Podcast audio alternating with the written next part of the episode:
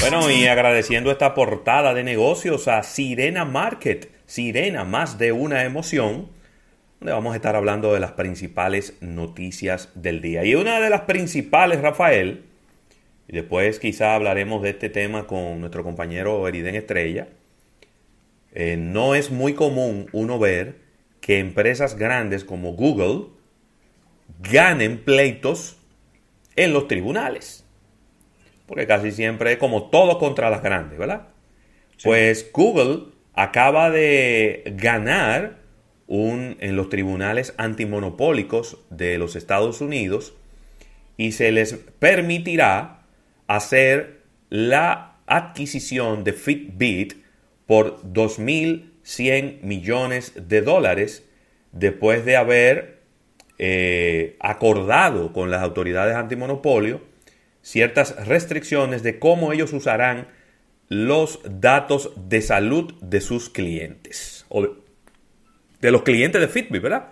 Porque es la empresa que recopila desde hace mucho tiempo los datos de salud y ahora toda esa información quedará en las manos eh, de Google y bueno, eso trajo muchas preocupaciones en la mente de eh, los consumidores y de los gremios que tienen que ver con los temas de privacidad.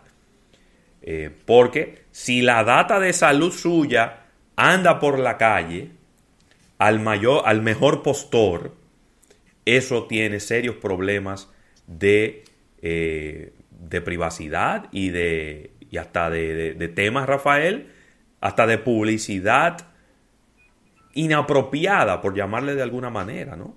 Es válido decir que Fitbit, Fitbit es marca líder en el mercado en este renglón de venta de wearables, específicamente de relojes, banditas, y ellos, como bien dice Ravelo, manejan una importante cantidad de de data con relación a la salud de las personas e inclusive no solamente data, manejan todo lo que tiene que ver temas de comportamiento. Claro.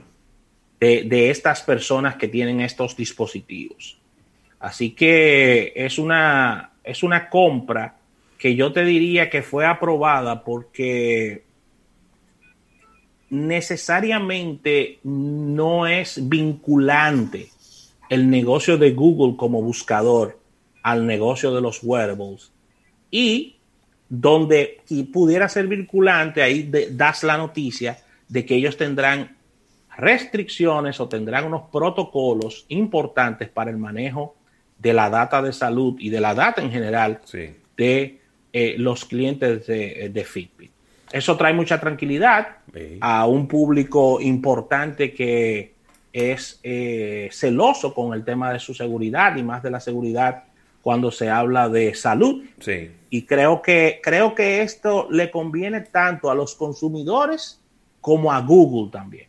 Oye, oye, ¿cuáles fueron los requisitos que se le pidieron?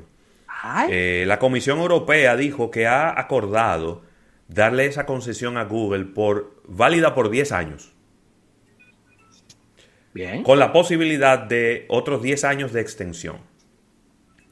Entonces, Google tendrá que almacenar la data de Fitbit separada de la de, de la que usa para la publicidad, para el Google AdSense y, y toda la publicidad que hay en Google.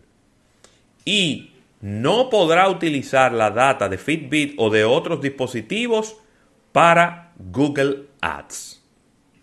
Bueno, es prácticamente, es prácticamente partiendo esa, em, esa, esa empresa y mandándola totalmente fuera de lo que es la sombrilla, ¿no? Así mismo. Los usuarios podrán decidir si quieren guardar su data de salud en la cuenta de Google o en la cuenta de Fitbit. Es decir, le van a preguntar, ¿dónde usted quiere guardar esta información? Entonces tú dices, no, guárdamela en la de Fitbit. Y entonces la de Fitbit va a estar ahí aparte. Aparte. Eh, vamos a ver, ojalá, ¿verdad? Y yo no tengo ninguna duda de que Google mantendrá su palabra, lo mantendrá así separado, porque si no, se le puede armar tremendo, tremendo lío. Yo siempre quiero confiar en la, en la buena fe, ¿no? En, en, los negocios de que, de que una empresa como Google está firmando esto, no para después de un tiempo romperlo, porque no le conviene a su reputación, no le conviene a, a, la marca per se Fitbit y no le conviene tampoco al final a los consumidores. O sea que yo quiero siempre apostar a la buena fe cuando se está hablando desde el principio de esto. Es decir, hiciste la transacción, todavía no es tuya y mira cuáles son los parámetros. Esto no, esto no se está haciendo en el camino de que ya es mía y ahora vamos a hacer esto, no. Entonces, para ser tuya, tú necesitas que se hagan esta, estas medidas. Me gusta. Mira, Ravelo, y en otra información te vas a sorprender. Atención a Sirio Santana y atención Rino Señor. Inclusive voy a enviar esto al chat más ¿Cómo?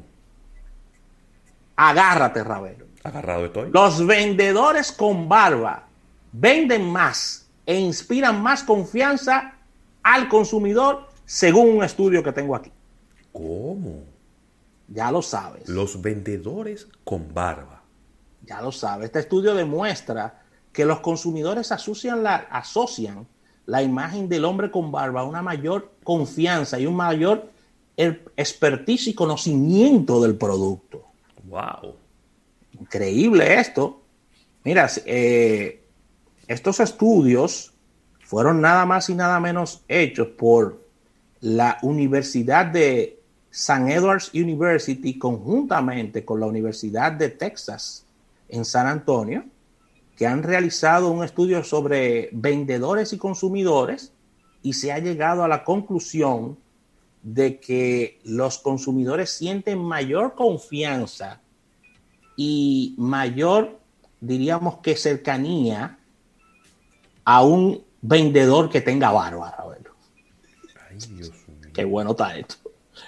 Así que esto dice también que los, eh, los vendedores con barbas, Ravelo, venden más que los demás vendedores también. Oye, eso. Son las conclusiones que llega a este estudio. Venden más. Y de verdad que me ha sorprendido esto. Eh, y las barbas están muy de moda en esta época, Ravelo, de diferentes estilos, de diferentes, exclusive el estudio dice, oye esto, José Luis Ravelo. ¿El, estudio se fue a las damas y dice que encuentran más atractivos a los vendedores cuando tienen barba que cuando no tienen. Mira. Para que tú veas cómo cambian los cuentos, Rafael. Porque, Para que tú veas cómo. Porque hubo una época donde la barba era casi una mala palabra. No, ah, bueno, en estos lados, en Latinoamérica, exactamente como bien dices, inclusive la barba era, era eso hace mucho tiempo, eso cambió, sí. que era un símbolo de, no cuidarse, de ser descuidado, digo de este lado, ¿eh? Sí, claro. Ya en la parte anglosajona habría, habría no, que... en los países donde hace frío, que, que la gente cada cierto tiempo, cuando está en invierno, tiende a dejarse una barba para protegerse un poco del frío. Dicen las damas los caballeros se ven más masculinos, sí. se ven más responsables. Oye. Más responsables, según dice el estudio, y generan mayor cantidad de confianza.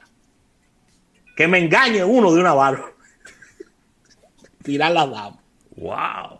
Así que Ravelo, tremendo este estudio de percepción del consumidor. Sí. Y esto llama eh, a las empresas que tienen vendedores a, a, generar un nuevo perfil, Lo queremos con barba, ¿eh?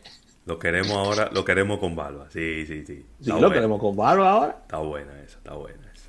Así que ahí está este estudio. Eh, esto fue realizado a nada más y nada menos que Ravelo.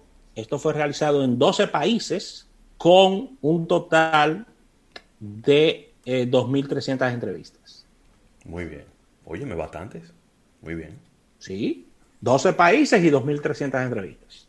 Así que con esta información nos vamos de barba a un pequeño break vamos comercial. Forzado, vamos forzado tú y, y al retorno. ¿Eh? Vamos forzado tú y yo, nosotros, porque no nos salen por pe... es que no salen por, es que salen por pedazos la barba. Sí, exacto. Oye, ya te sale entera. No, no, no. Pues, ¿Y ya, ya cuándo? ¿Eh? Vamos a un break, vamos a un break. Al retorno venimos con todo eso.